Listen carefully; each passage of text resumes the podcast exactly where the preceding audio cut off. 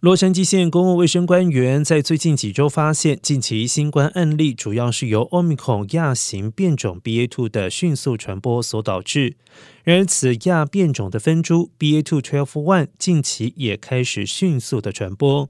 官员指称，B A two t e l one 的传播传染性又比 B A two 再高出百分之二十到百分之三十。有鉴于新冠病毒的不断演化传播，公位官员敦促雇主采取相关措施，以保护员工和顾客，避免受到感染，包括提供合适的口罩佩戴、改善通风、筛查已经有症状的员工，并且继续隔离检疫政策。如果工作场合爆发了疫情，应该向工会局报告。